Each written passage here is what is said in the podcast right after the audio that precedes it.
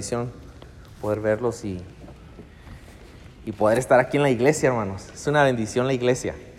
El día de mañana vamos a tener una velada especial a las 8 de la noche, como de 8 a 12, para, para valientes, ¿verdad? Que quieran venir. Va a haber fogata, va a haber ahí testimonios, enseñar, predicación, oración, que para eso venimos, eh, para varones. Eh, mañana, eh, viernes, a las 8 de la noche, vamos a estar ahí reunidos algunos. Y el sábado tenemos también, aparte del evangelismo, los que quieran asistir al evangelismo, pues aquí es la reunión es nueve y media y después vamos a las rutas y a las más o menos como al mediodía, algunos van a estar desde las 10, unos que no van a, unos poquitos porque la mayoría van a la ruta, pero otros vamos a trabajar y vamos a, apoyar un proyecto que hay acá, este, de mover unas piedras. Si pueden venir, este, por ahí estamos hablando de organizar una carne asada, que se haga la carnita asada, hermanos, ¿sí? Para varones también que quieran y puedan venir el sábado, estamos invitándoles, este, como después de mediodía, después algunos pueden 10 de la mañana, 11. Ahí vamos a estar hermano Maye, hermano, este, hermano Maye, hermano Angelet, creo que son los de la carne asada. Y algunos vamos a apoyar también, eh, otros trabajando. Y están invitados. Los de la ruta no, ellos van a ir a traer la gente. Nosotros vamos a, aquí como más o menos mediodía. Estamos invitándolos para que hagan un esfuerzo por venir. Lucas 15, por favor, versículo 1 al 7 dice la palabra de Dios, acompáñeme con su vista, dice, se acercaban a Jesús todos los publicanos y pecadores para oírle. Los fariseos y los escribas murmuraban diciendo, este a los pecadores recibe y con ellos come. Entonces él les refirió esta parábola diciendo, ¿qué hombre de vosotros, teniendo cien ovejas, si pierde una de ellas, no deja las noventa y nueve en el desierto y va tras la que se perdió hasta encontrarla? Y cuando la encuentra, la pone sobre sus hombros gozoso. Y al llegar a casa, reúne a sus amigos y vecinos diciéndoles, Gozaos conmigo porque he encontrado mi oveja que se había perdido. Os digo que así habrá más gozo en el cielo por un pecador que se arrepiente que por noventa y nueve justos que no necesitan de arrepentimiento. El tema de las tres parábolas que están en Lucas 15 es la restauración de un cristiano que peca, de un hijo que se aleja, de, un, de uno que es hijo de Dios y se aleja y Dios anhela que regrese. ¿sí? Que regrese, en el caso aquí vemos que hace la parábola y lo compara con una oveja que se pierde y después el, pastor va a buscar su oveja. Enseguida, del 8 al 10, nos habla de una moneda que se pierde y, esa, y aquella mujer que pierde la moneda se pone a buscar la moneda hasta que la encuentra. Y del 11 en adelante nos habla de un hijo, un hijo que se va de su casa. Y el padre anhela que su hijo regrese y regresa. Porque las tres parábolas hablan del mismo tema los cristianos que se alejan. El tema es buscando al perdido, pero en el contexto bíblico es el perdido que es cristiano, que anda alejado, que anda fuera del redil, que ya no viene a la iglesia, pues, me entienden. Y que el padre, el pastor, quiere que regrese. Vamos a orar y pedir la bendición de Dios. Señor, gracias por tu palabra que es viva. Ayúdanos a meditarla en esta tarde. Te suplico, Señor, y te ruego que obres en el corazón de cada uno de nosotros para poder aprender tu palabra, para poder recibirla con humildad. Si hay alguien aquí, Señor, que de seguro hay alguien que te necesita mucho, obra en su corazón, Padre y obra en mi corazón para poder ser de bendición. Úsame por tu gracia, Señor. Te lo pido, te lo ruego en el nombre de Cristo Jesús. Amén. Ahí donde leímos, hermanos, vamos a ver, es un mensaje muy sencillo, ¿sí? Vamos a ver las tres parábolas y vamos a ver después unas, algunos puntos pudiéramos sacar un estudio largo de este todo el capítulo 15, pero yo me voy a centrar en algunos aspectos que considero relevantes, que considero que Dios quiere eh, hablarnos en esta tarde. ¿sí? Eh, en la primera parábola, la que leímos en la, introducción, decía que hay un pastor que tiene 100 ovejas. ¿sí? Ahí en el versículo 4, ¿qué hombre de vosotros teniendo 100 ovejas, si pierde una de ellas, no deja las 99 en el, de, 99 eh, en el desierto y va tras la que se perdió hasta encontrarla? Nos habla de un pastor que tiene 100 ovejas y pierde una y la va a buscar. No porque valga más, pero vale igual que las otras que están en el redil pero como vale igual y vale mucho, la va y la busca. Y la busca, dice ahí en el versículo 4, y va tras la que se perdió hasta encontrarla. Es en forma de pregunta, pero es una pregunta que está implícito, que va hasta, ¿cómo no va a ir hasta encontrarla? Pues va y la busca y la busca hasta que la encuentra. ¿sí? El, el, el pastor anda por las montañas ahí buscando, anda buscando a su oveja y hasta que la encuentra. Va caminando, se cansa, pero la encuentra. Y cuando encuentra a su oveja, regresa, dice el versículo 5. Y cuando la encuentra, ¿dónde la pone? Sobre sus hombros gozoso. Ahí el versículo 5, ¿sí lo está leyendo o en la pantalla? Ahí levanta su oveja. ¿Por qué la pone sobre sus hombros? De seguro ya está, estaba perdida, cansada, probablemente lastimada.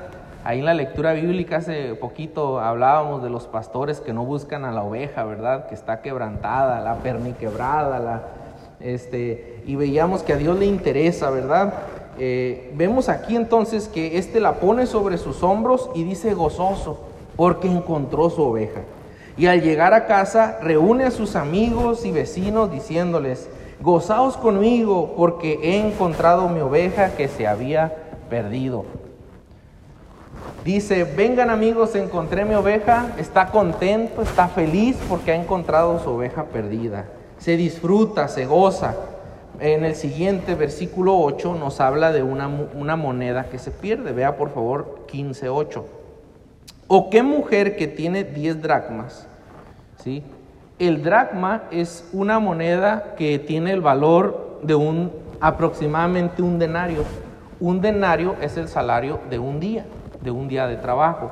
¿sí? Más o menos un día de trabajo, no sé, hoy en día un día de trabajo podrían ser 300 pesos, no sé, depende de dónde trabajes, ¿verdad? Pero 500 pesos, no lo sé. Eh, en, dice que esta mujer que tiene 10 dracmas pierde una. No enciende la lámpara y barre la casa y busca con diligencia hasta encontrarla. Está preguntando Cristo a estos fariseos, a estos escribas que lo murmuraban acerca de que Jesús se juntaba con pecadores. Y Cristo les dice, oye, pero mira, ¿acaso si un hombre pierde su oveja, no va a ir a buscarla? ¿Acaso si una mujer pierde su dracma, no va a levantar todos los muebles, no va a barrer, no va a limpiar la casa, no va a buscar y buscar y buscar hasta que encuentre su dracma? Claro que lo va a hacer. Y cuando lo haga, dice en el versículo 9, cuando esta mujer encuentre su dracma, reúne a sus amigas. Así las mujeres, ¿verdad? Para un cafecito, algo así. Y vecinas, diciendo, gozaos conmigo, porque he encontrado la dracma que había perdido. Así os digo que hay gozo delante de los ángeles de Dios por un pecador que se arrepiente. Entonces, vemos, hermanos, eh, primero, la, cómo lo ilustra nuestro Señor Jesucristo con la oveja, después con la dracma. Y también vemos el mismo patrón, una moneda perdida, una mujer buscando y buscando y buscando hasta que la encuentra. Y una vez que la encuentra, está gozosa porque la encontró, está feliz. No nomás está feliz, llama a sus amigos. ¿sí? a sus amigas para decirles, encontré mi dracma, vengan, vamos a celebrar. Y después en el versículo 11 también les refiere otra parábola, que es conocida como la parábola del hijo pródigo. Dice aquí, hermanos, en el versículo 11, síganme con su vista, dice, también dijo, un hombre tenía dos hijos, y el menor de ellos dijo a su padre, Padre, dame la parte de los bienes que me corresponde y les repartió los bienes. No muchos días después, juntándolo todo el hijo menor, se fue lejos a una provincia apartada y allí desperdició sus bienes viviendo perdidamente. Y cuando todo lo hubo malgastado, vino una gran hambre en aquella provincia y comenzó a faltarle. Vemos aquí un padre con dos hijos. El menor de los hijos reclama la herencia. Un hijo, pues al parecer, según esta parábola, como Cristo trata de ilustrarnos, como trata de enseñarnos, un hijo malagradecido, ¿verdad? Porque qué hijo va a ir con su padre a decirle, todavía no ha muerto su padre, y le dice, dame la herencia que me corresponde, y la pide y se va lejos. Dice, ya me harté de esta casa donde hay muchas reglas, yo me voy a ir allá donde sí me dejan tener celular, yo me voy a ir allá donde sí me dejan tomar, donde sí me dejan fumar, donde sí voy a poder entrar a cantinas y por fin voy a poder ver esos lugares que nunca me han dejado ver mis padres. Y ese joven se va lejos a una provincia apartada donde nadie lo conoce y ahí le da rienda a su carne, ahí se malgasta su herencia y ahí todo el dinero que él tiene, todo el dinero que a su padre le costó, ahora él se lo está malgastando. Ahora este joven dice, ya puedo hacer lo que yo quiera. Y sí, le da rienda a su carne. Se fue a malgastar su herencia. Cuando todo lo hubo malgastado, mire lo que dice el versículo 14. Y cuando todo lo hubo malgastado, vino una gran hambre en aquella provincia y comenzó a faltarle. Y fue, vino el coronavirus y comenzó a faltarle, para que le entienda más. Y fue y se arrimó a uno de los ciudadanos de aquella tierra, el cual envió a su hacienda para que apacentase cerdos. Apacentar cerdos era una actividad, un trabajo vergonzoso era un trabajo muy bajo, era un trabajo que nadie quería tener, ¿sí? Era un trabajo que eh, la dignidad de una persona era ya cuando este hombre ya andaba mendigando en las calles, ya no tenía dinero, no tenía, más adelante nos indica que andaba descalzo, la ropa todo andrajoso, todo como un mendigo. Y este hombre ya estaba apacentando cerdos, pero no solamente apacentando los cerdos, cuidando a los cerdos que le dieron ahí un trabajo. ¿sí? Dice ahí en el versículo 16, acompáñeme, dice, y deseaba llenar su vientre de las algarrobas que comían los cerdos, pero nadie le daba. Imagínense cómo llegó el hambre de este joven y a qué nivel tan bajo estaba que miraba la comida de los cerdos y se le antojaba. ¿Ha visto usted qué le dan de comer a los cerdos? ¿Cómo se hace? Se revuelve los tomates podridos con ahí los desperdicios de comida y se parece vómito y apestoso. Pero este hombre estaba en un nivel tan bajo que miraba cómo los cerdos comían y se le antojaba del hambre que tenía. Llegó a un punto tan bajo este joven que ya se le está deseando llenar su vientre de las algarrobas que comían los cerdos, pero ni eso le daban, dice, nadie le daba.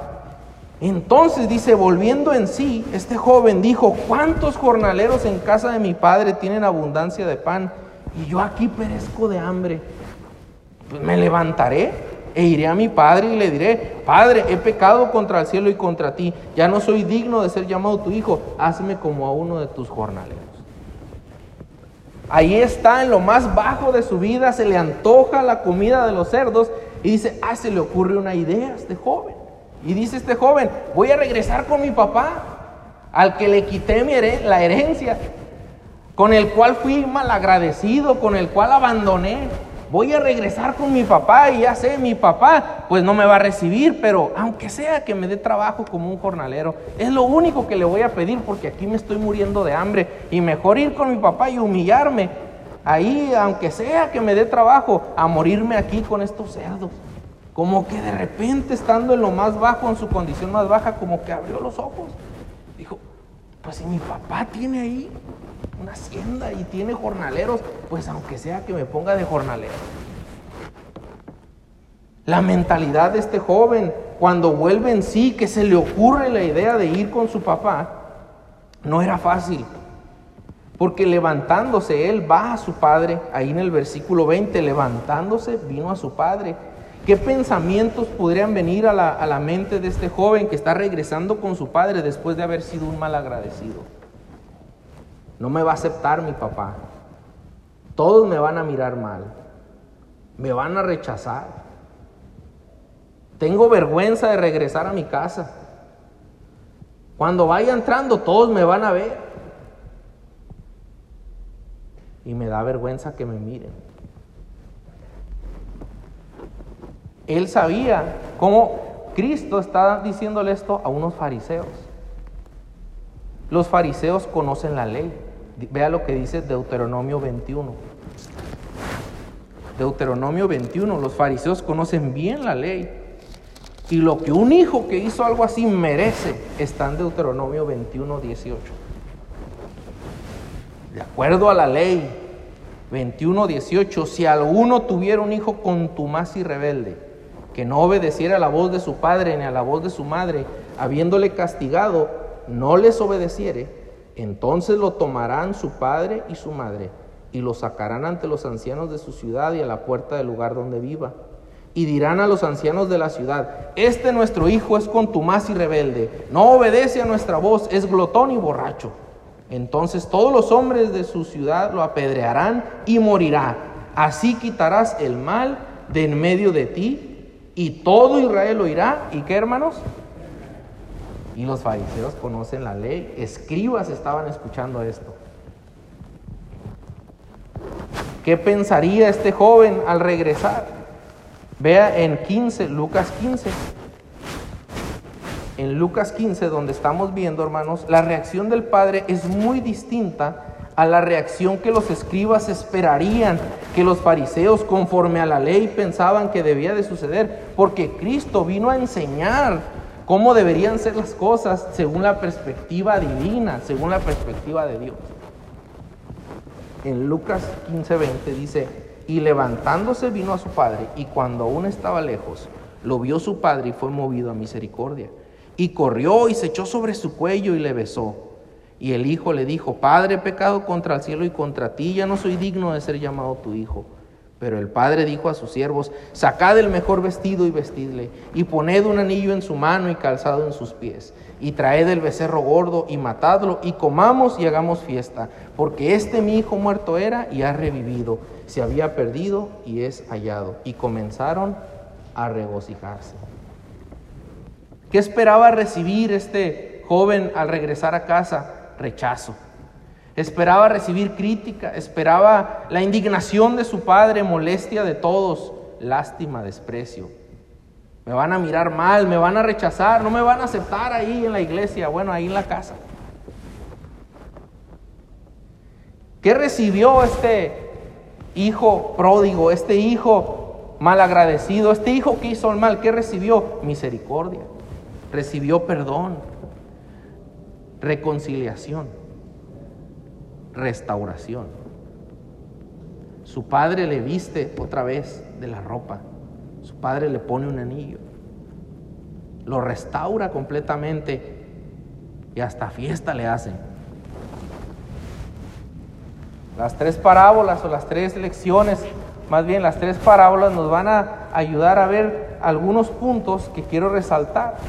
Creo que los, los tres los hemos entendido de qué tratan las historias de qué tratan la, enseñanza que Cristo les quiso dar, yo solamente quiero resaltar algunos puntos. El primero de ellos es, hay muchos perdidos y alejados de Dios hoy en día. Así como esa oveja perdida, así como esa moneda que se pierde, así como ese hijo que se va de la casa, hoy en día hay muchos cristianos que están alejados de Dios. Por la causa que usted quiera, hermano.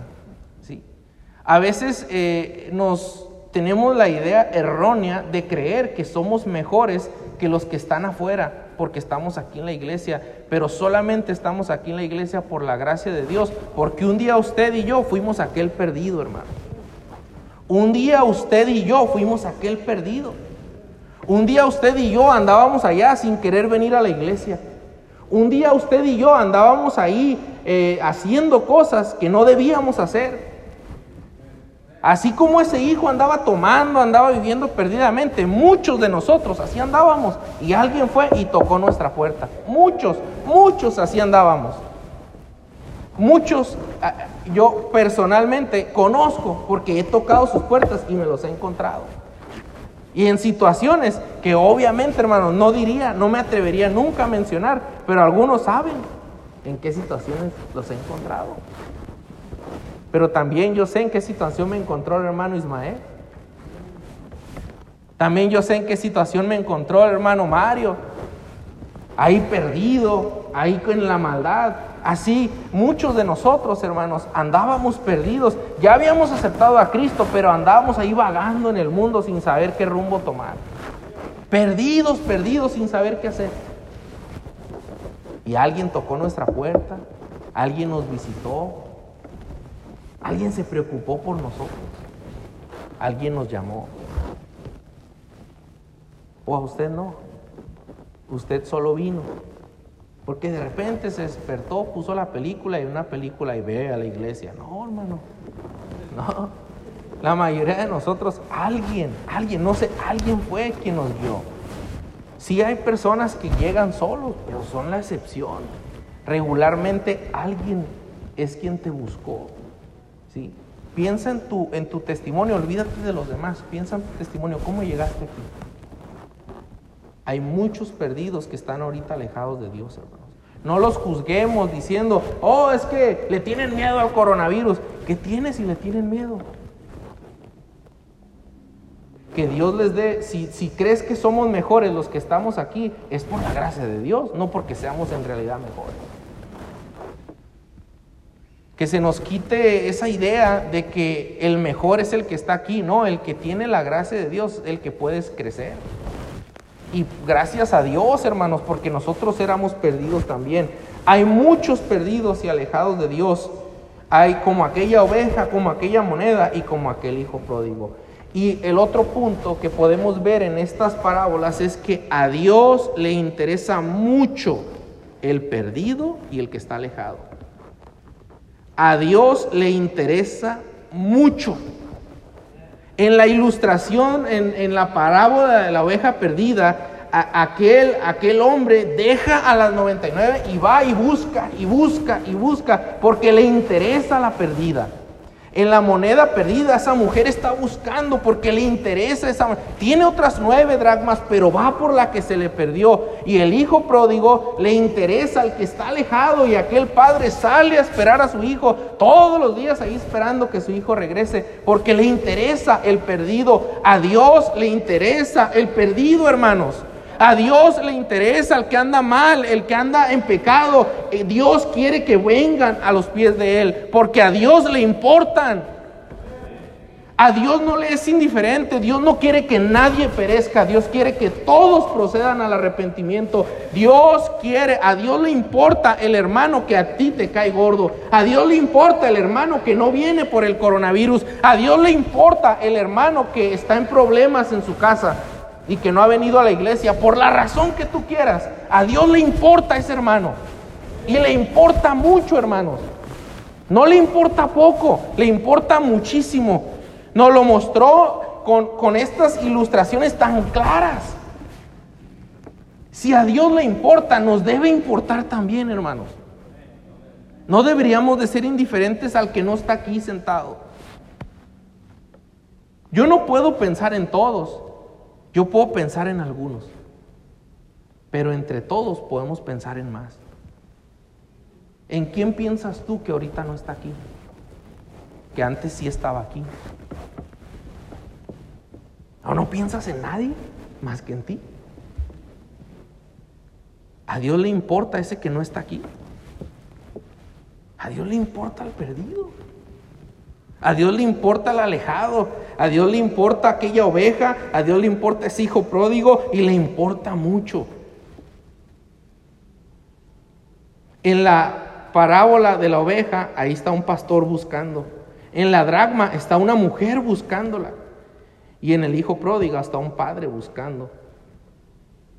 Y así debería haber en la iglesia cristianos dispuestos a buscar al perdido cristianos dispuestos a ir a hacer una visita, cristianos dispuestos a hacer una llamada, cristianos dispuestos, interesados en los hermanos que no están ahorita en la iglesia.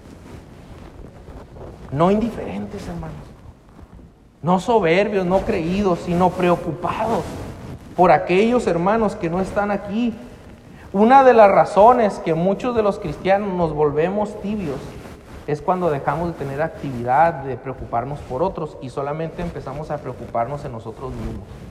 Empezamos a acomodarnos y viene la crisis y mi dinero, mi estabilidad, y mi estabilidad se mueve y empiezo a preocuparme puro en mí, puro en mí, y, ya vivo tan afanado en mí, mi esposa, mis hijos, mi casa, mi carro, y lo mío y lo mío, y se me olvida que el cristiano que va a estar activo es el cristiano que piensa en otros, que el cristiano que va a estar ferviente es el cristiano que se enfoca en otros.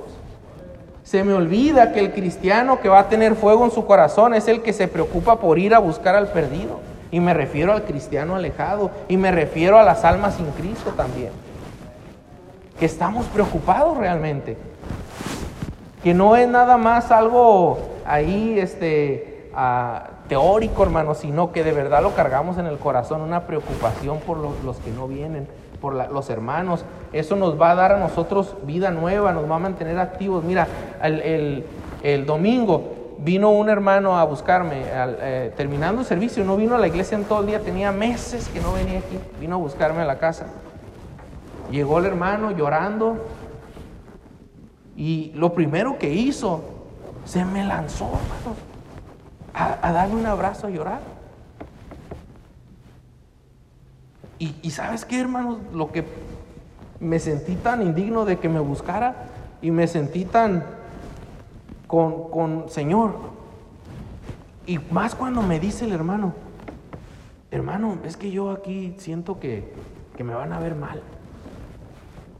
Yo casi estoy seguro que nadie ve mal a ese hermano. Sé que a, muchos que lo conocen, si te diría quién es, no, bien suave hermano, te cae, te cae bien, pero él siente en su corazón, porque anda lejos de Dios, él siente, siento que me van a ver mal en la iglesia.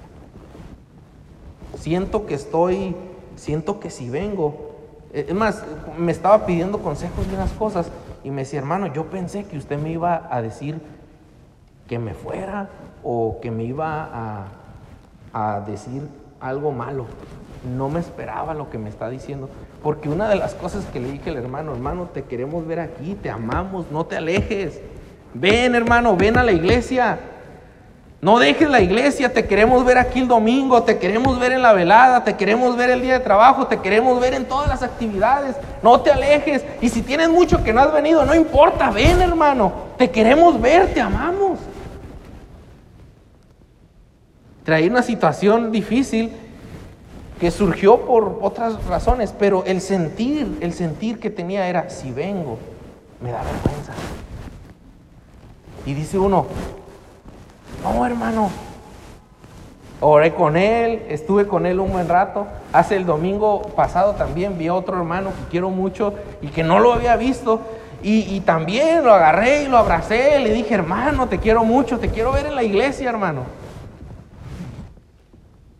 En mi mente nunca pasó, ah, este pecador, nomás lo voy a abrazar de hipócrita. ¿Qué pasó, hermano? No, tú no abrazas de hipócrita a nadie. No, en mi mente no pasó él. No ha venido pecador y un día dijo que iba a servir a Dios. No, hermanos, en mi mente pasó, qué bueno que está aquí. Cuando lo abracé me dieron muchas ganas de llorar. Por el gozo de verlo, de abrazarlo, de tenerlo en la iglesia. Y quiero tenerlo aquí a los hermanos que no han venido, que vengan y que vengan. Es el sentir que está dando en este, en este pasaje con, lo que vemos con el hijo pródigo. El padre lo recibe. No lo rechaza, no lo critica, no lo mira feo y, y mira que tiene para criticarlo. Buscan hasta encontrarla. Busca la oveja hasta encontrarla, busca la dragma hasta encontrarla y al hijo que viene lo acepta y lo encuentra y lo, lo abraza y lo restaura y lo ayuda.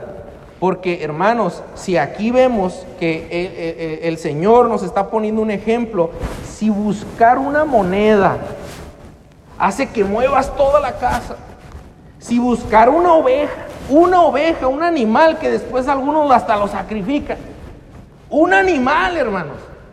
A nosotros una vez se nos perdió el Odi.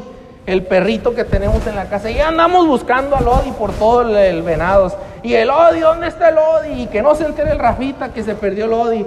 Y andamos buscando al Odi ahí en internet, buscando al Odi. Y buscando y buscando al perrito.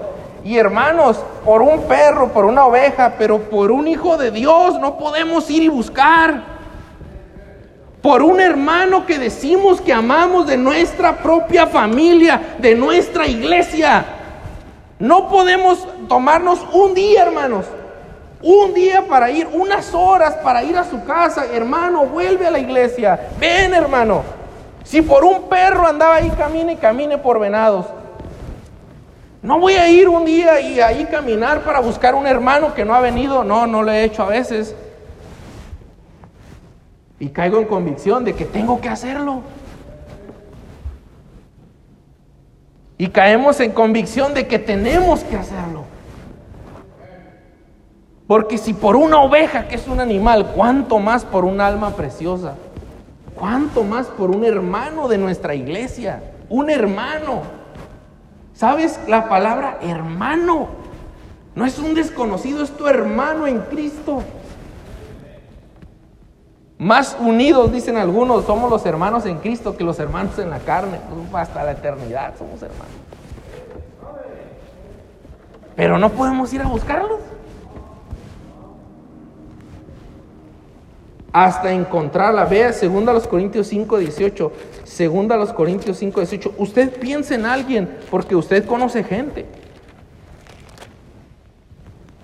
Y todo esto proviene, estamos en 2 Corintios 5, 18, y todo esto proviene de Dios quien nos reconcilió consigo mismo por Cristo y nos dio el ministerio de la reconciliación, que Dios estaba en Cristo reconciliando consigo al mundo, no tomándoles en cuenta a los hombres sus pecados, y nos encargó a nosotros la palabra de la reconciliación.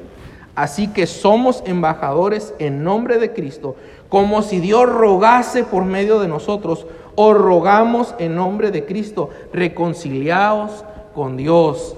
Dios nos encargó a los cristianos el ministerio. ¿Qué ministerio tienes? El de la reconciliación.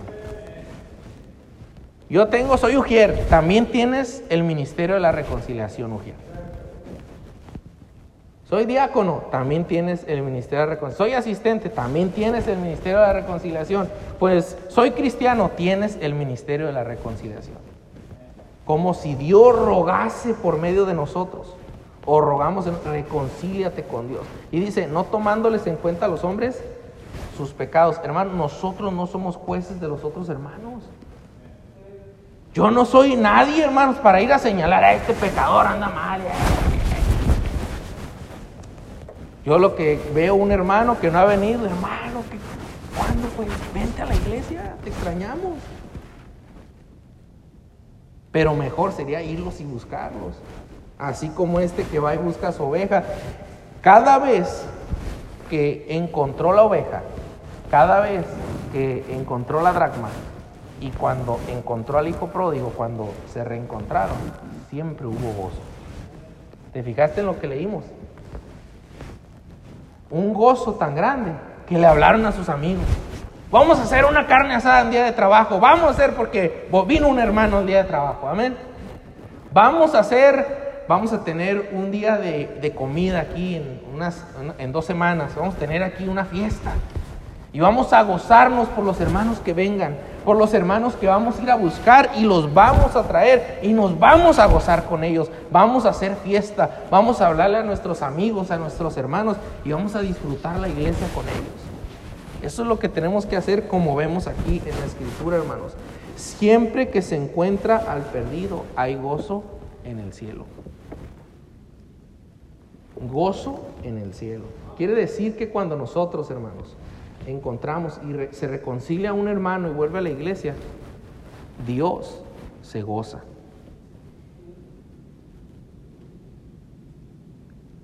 Imagínate, ¿alguna vez te, te, ha gustado hacer feliz a alguien?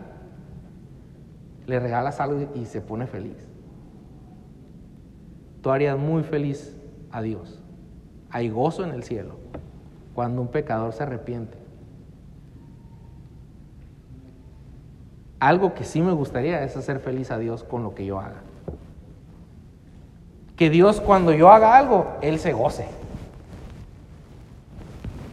Me hace que no lo leímos, dice, os digo que así habrá más gozo en el cielo por un pecador que se arrepiente que por 99 justos que no necesitan arrepentimiento. O así os digo que hay gozo delante de los ángeles de Dios por un pecador que se arrepiente. Hay fiesta, hay gozo, hay alegría. Regresó, se arrepintió. Y aquí, entre nosotros, a veces hay como eh, aquí en, la parábola del hijo pródigo, molestia. Ah, ya regresó. Dijo el hermano mayor. Vea por favor ahí en el versículo, donde leímos en el versículo 17, es en, el, eh, eh, en Lucas 15, 17, dice, y volviendo en sí dijo, ¿Cuántos jornaleros en casa de mi padre tienen abundancia de pan y yo aquí perezco de hambre? Me levantaré, iré a mi padre y le diré, Padre, pecado contra el cielo y contra ti, ya no soy digno de ser llamado tu hijo, hazme como uno de tus jornaleros. Y levantándose vino a su padre y cuando aún estaba lejos, lo vio su padre y fue movido a misericordia y corrió y se echó sobre su cuello y le besó. Dice en el versículo 20 que levantándose vino a su padre y cuando aún estaba lejos, ahí estaba esperando que viniera. Dios está esperando que venga el que anda lejos de él. No para rechazarlo, no para que le vaya mal, porque Dios le ama ha vivido su vida como ha querido, ha hecho lo que le ha dado gana en contra de Dios. ¿Y qué me importa Dios? Yo tengo mis propias reglas. Dios está esperando que venga. Ya hasta lo más bajo. Dice ahí que lo restauró. No solamente el Padre está esperando, pero hay restauración. Ve ahí, el Hijo le dijo, el versículo 21, Padre, he pecado contra el cielo y contra ti, ya no soy digno de ser llamado tu Hijo. Pero el padre dijo a su siervo, sacad el mejor vestido y vestidle y poned un anillo en su mano y calzado en sus pies. No solamente lo recibe, se goza, lo abraza, pero lo restaura. Le quita esa ropa vieja y le pone ropa nueva, ropa de gala para la fiesta, ropa de su hijo, ropa limpia, porque venía todo sucio. Le pone calzado en sus pies porque venía descalzo. Imagínate este hijo, después de vivir perdidamente, venía y andar ahí con los cerdos, venía pues con la ropa toda sucia, todo apestoso, sin, sin zapatos, porque dice que le pone calzado en sus pies. Dice que le pone un anillo, representando que Dios vuelve a darle honor a ese hijo perdido que ya estaba en la basura casi, ya estaba sin honor, sin respeto, nadie lo respetaba. Este que ahí sin dinero, ahí entre los puercos, ahí no es nadie, pero acá es un hijo de Dios. Acá es eh, eh, eh, el hijo del, mero mero ahí, del, el, Señor de, de todo. Y se viste como el hijo y se pone un anillo, lo restaura, le vuelve su lugar. No lo pone como un jornalero. Cuando, hermanos, cuando un cristiano regresa, Dios quiere restaurarlo. Dios quiere darle otra vez oportunidad de trabajar en su obra. Dios quiere bendecirlo. Dios quiere ayudarlo. El único que no cree eso es uno mismo. Somos como este hijo que ahí venía todo avergonzado, todo triste, pensando que ni, ni para jornalero tal vez lo recibían. Así, así llegamos muchos. En el 15, 1 y 2 dice, se acercaban a Jesús todos los publicanos y pecadores para oírle, y los fariseos y los escribas murmuraban diciendo, este a los pecadores recibe y con ellos come.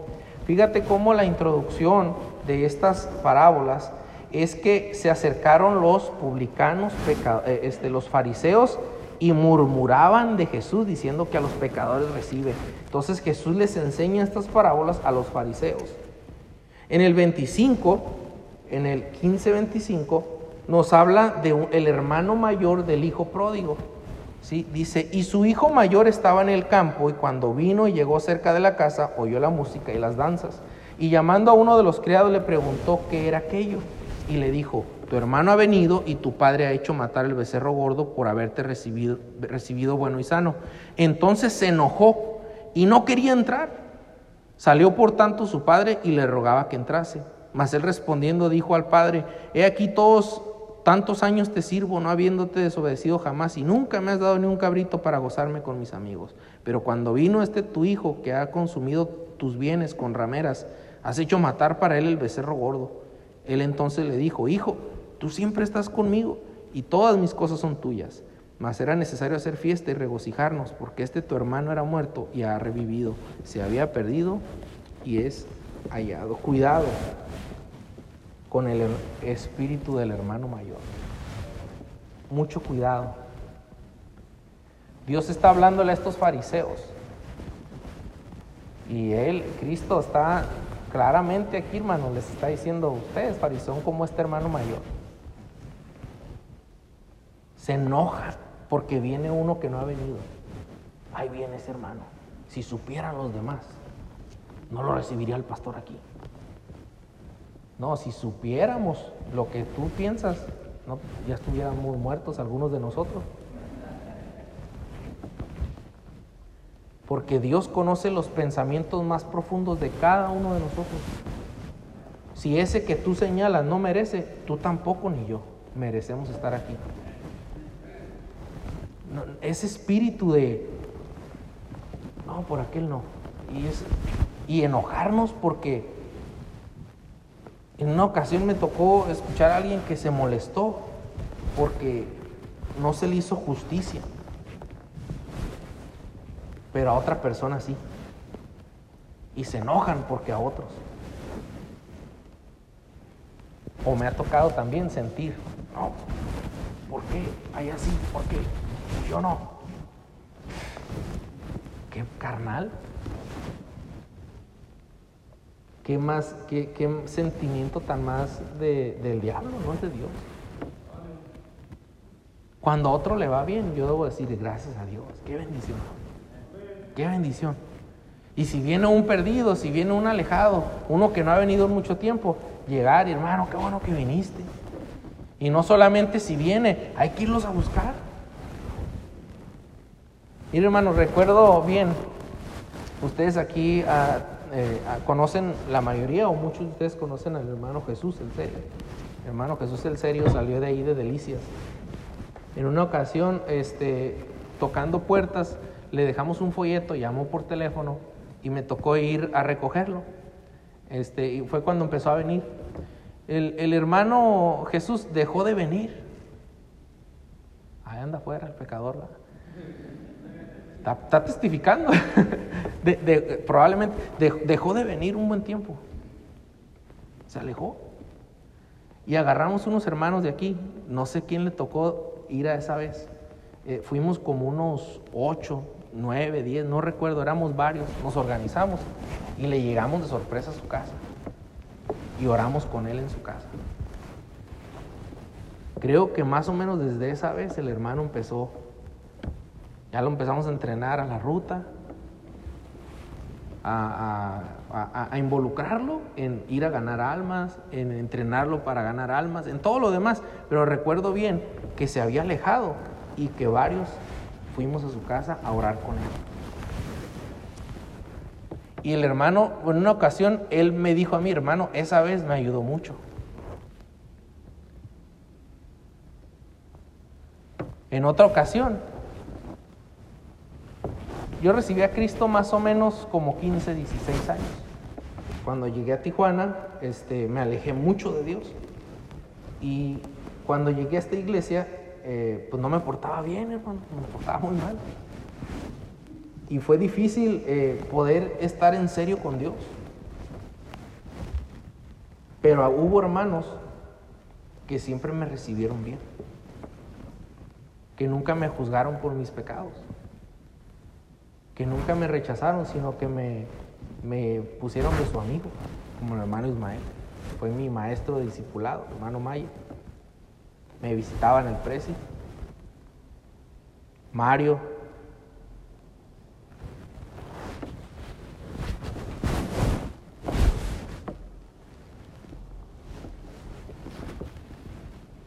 Necesitaba mucho que alguien me visitara. Vivía solo, hermanos. Cada que el hermano visitaba, era un refrigerio. El ambiente era malo en casa. Y, y, cuando él iba, cambiaba el ambiente. Cambiaba todo. Porque llegaba un cristiano con la Biblia a darme un discipulado que se preocupó por mí. No me cuesta nada, no siento nada por una persona que anda mal y regresa. Así andaba yo. Es lo que nos enseña nuestro Señor Jesucristo. Se sentaba con pecadores porque los atraía a que dejaran el pecado, no porque los solapaba el pecado. Hermano, que no se le olvide de dónde salió usted. Que no se le olvide. Y piense en otros. Yo no aprendí a ir por otros, solo me lo enseñó alguien que fue por mí. Y ahora este va por otros. Y así, hermanos, es como podemos impactar. Y el domingo, tener hermanos que no han venido. Y el día de trabajo, traer hermanos que no han venido. Y en la oración, traer hermanos que no han venido. Ya deja de pensar que el pastor debe ir, hermano, ¿qué pasó? Una iglesia tan grande, no, ni modo que, aunque así fuera, es un ministerio que nos toca a todos los. Nos toca a todos. Toca a mí, toca a ti. Que Dios nos ayude, hermano. Vamos a orar. Si Dios habló a tu corazón, hermano, ven, ven al altar y si Dios pone a alguien en tu mente, ven al altar y comprométete con Dios y dile, Señor, yo voy a ir por esta persona. Yo voy a traerlo a la iglesia, por lo menos lo voy a invitar. Que en mí no quede, yo lo voy a invitar. Dobla tu rodilla, reconcíliate con Dios, toma un tiempo.